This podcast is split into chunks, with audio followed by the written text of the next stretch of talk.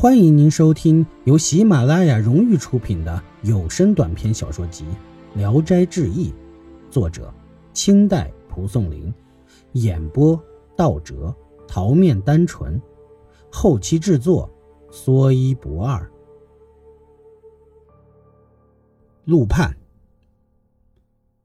临阳人朱尔旦，字小明，性情豪放，但他生性迟钝，读书虽然很勤苦。却一直没有成名。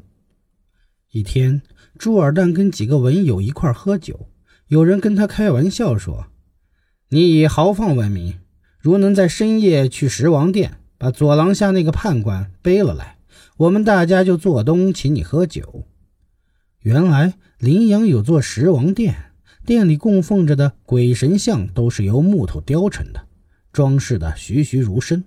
在大殿东廊里有个站着的判官，绿色脸庞，红色胡须，相貌尤其的狰狞凶恶。有人曾听见夜间两廊里传出审讯拷打声，凡进过殿的人无不毛骨悚然。所以大家提出这个要求来为难朱尔旦。朱尔旦听了一笑而起，径自离席而去。过了不久，只听见门外大叫。我把那大胡子宗师请来了。大家刚站起来，朱尔旦背着判官走了进来。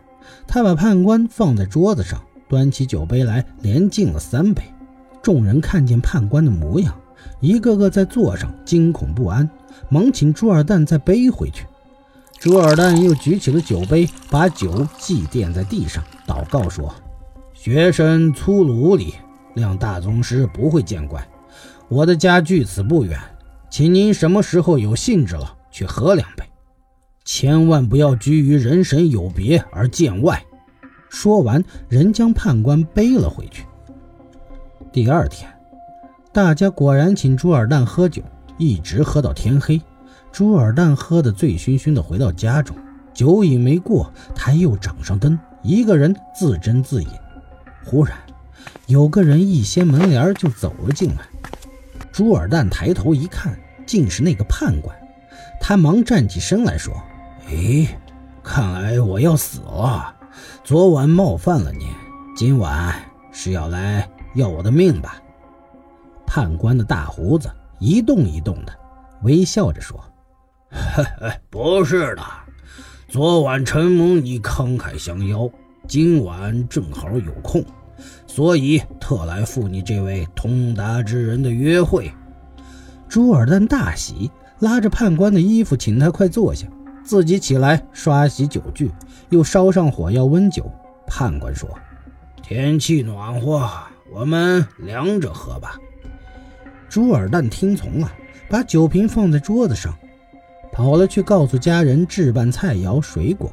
他妻子知道后大吃一惊。劝阻他躲在屋里别出去了，朱尔旦不听啊，立等他准备好菜肴，然后端了过去，又换了酒杯，两个人对饮起来。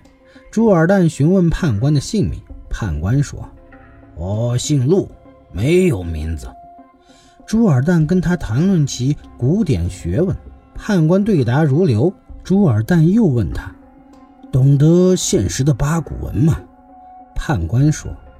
好坏还能分得出来，阴间里读书作文跟人世差不多。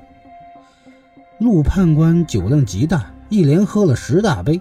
朱尔旦因为已喝了一整天，不觉大醉，趴在桌子上沉沉睡去。等到一觉醒来，只见到残烛昏黄，鬼客已经走了。从此后，陆判官三两天就来一次。两人更加的融洽，经常同床而眠。朱尔旦把自己的文章习作呈给陆判官看，陆判官拿起红笔批改一番，都说不好。一夜，两人喝过酒后，朱尔旦醉了，自己先去睡下了。陆判官还在自饮。朱尔旦睡梦中忽然觉得脏腑有点疼痛，醒来一看，只见陆判官端坐床前，已经给他剖开了肚子。掏出了肠子来，正在一根一根的理着。朱尔旦惊愕地说：“我们并无仇怨，为什么要杀我呢？”陆判官笑着说：“你别害怕，我要为你换一颗聪明的心。”说完，不紧不慢地把肠子理好，放进朱尔蛋的肚子里，把刀口合上，最后用裹脚布把腰缠起来。一切完毕，见床上一点血迹也没有，朱尔蛋只觉得肚子上稍微有些发麻。又见陆判官把一团肉放到了桌子上，朱尔蛋问是什么东西，陆判官说：“这就是你原来的那颗心。”你文思不敏捷，我知道是因为你心窍被堵塞的缘故。刚才我在阴间里，从千万颗心中选了最好的一颗，替你换上了。留下这个，补足缺数吧。说完，便起身掩上房门走了。天明后，朱尔蛋解开袋子一看，伤口已好了，只在肚子上留下了一条红线。从此后，他文思大进，文章过目不忘。过了几天，他再拿自己的文章给陆判官看，陆判官说：“哈哈哈，可以了。不过你福气薄啊，不能做大官，顶多中个举人而已。”朱尔旦问：“什么时候考中？”“今年必考第一。”陆判官回答。不久。